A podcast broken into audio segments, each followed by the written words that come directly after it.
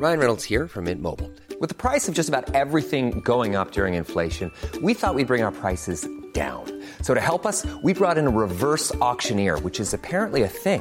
Mint Mobile unlimited premium wireless. Ready to get 30, 30, bit to get 30, bit to get 20, 20, 20, bit to get 20, 20, bit to get 15, 15, 15, 15 just 15 bucks a month. So, Give it a try at mintmobile.com slash switch. $45 upfront for three months plus taxes and fees. Promo for new customers for limited time. Unlimited more than 40 gigabytes per month. Slows. Full terms at mintmobile.com.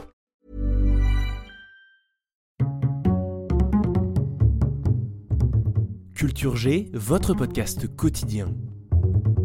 Il faut que je te parle, papa. Je te joue la comédie depuis trop longtemps. Et puis, euh, me regarde pas comme ça, euh, c'est pas la peine, tu m'impressionnes plus. Vous avez peut-être reconnu cette voix, c'est celle de Michel Colucci, plus connu sous le nom de Coluche. Un acteur à mourir de rire, un humoriste célèbre, adoré par les Français mais un peu moins par les représentants politiques qu'il avait l'habitude de railler. On est plus balèze en politique. Surtout en politique française. hein. On est parmi les plus balèzes du monde.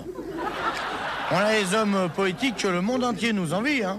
D'ailleurs, ils pourraient les prendre, mais ils viennent pas les chercher. Je sais pas ce qu'ils foutent. Sans ça, nous, on leur donne. hein. En 1980, Coluche est au sommet de sa gloire. Succès à la radio, même s'il est mis à la porte d'Europe 1 puis de RMC parce qu'il est un peu trop provocateur. Succès en salle, il triomphe au gymnase à Paris et il jouit d'une immense popularité.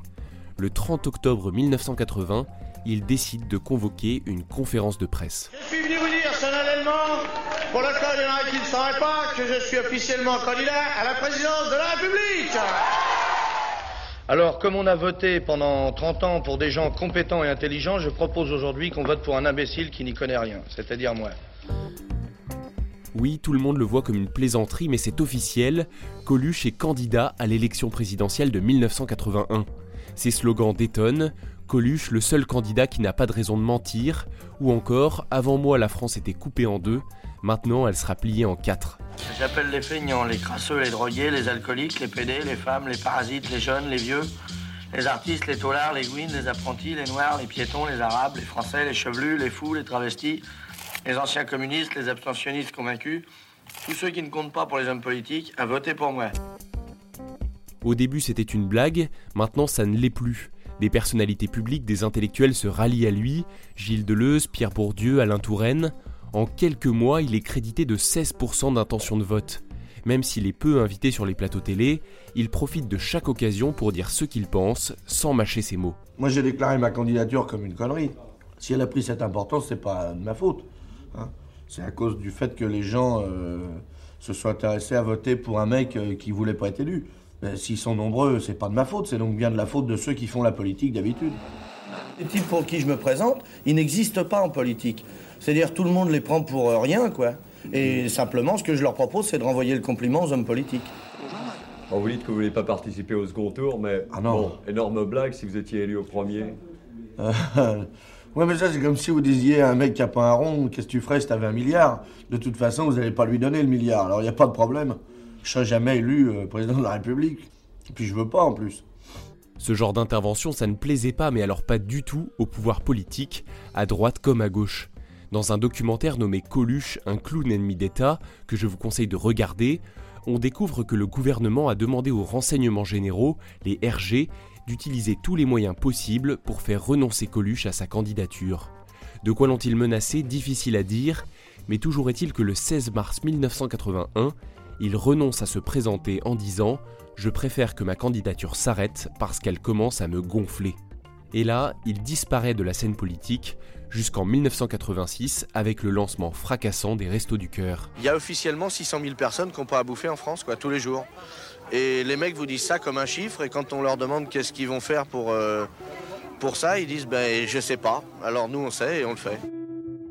Quelques mois seulement après, le 19 juin 1986, Coluche meurt dans un accident de moto à l'âge de 41 ans. Bonsoir, c'est vrai. Coluche est mort. Il s'est tué dans un accident de moto près de Grasse, dans le département des Alpes-Maritimes. Un camion lui aurait coupé la route. Coluche est mort sur le coup. Son enterrement est célébré par l'abbé Pierre, dont Coluche était proche. Des millions de Français pleurent sa disparition. Rapidement, les circonstances entourant son accident vont donner lieu à plusieurs rumeurs d'assassinat. Le clown qui dérange, le trublion qui parle trop, a-t-il été éliminé? Encore aujourd'hui, de nombreux éléments laissent planer le doute. On est sur Europe 1 dans un studio qui vous parle particulièrement, c'est le studio Coluche. Ben, on l'a ouvert ce studio hein, avec Coluche, avec Jean-Jean et avec Lederman. Et c'est là d'où est partie euh, cette fameuse intention de vouloir euh, se présenter aux élections présidentielles. Ici, dans ce studio Oui, ouais, parce que Coluche lisait un, article de journal, c'était sa revue de presse, et je ne sais plus de quoi ça parlait, mais en tout cas, sa réflexion avant de lancer la musique, euh, il a dit « Ouais, parce que moi, si ça continue, je vais me présenter à la présidence ». Euh, on envoie la musique et Lederman qui était là-bas lui a dit euh, mais tu sais que c'est pas idiot ça pour faire du buzz uniquement et après malheureusement ça l'a amené là où ça l'a amené. Hmm.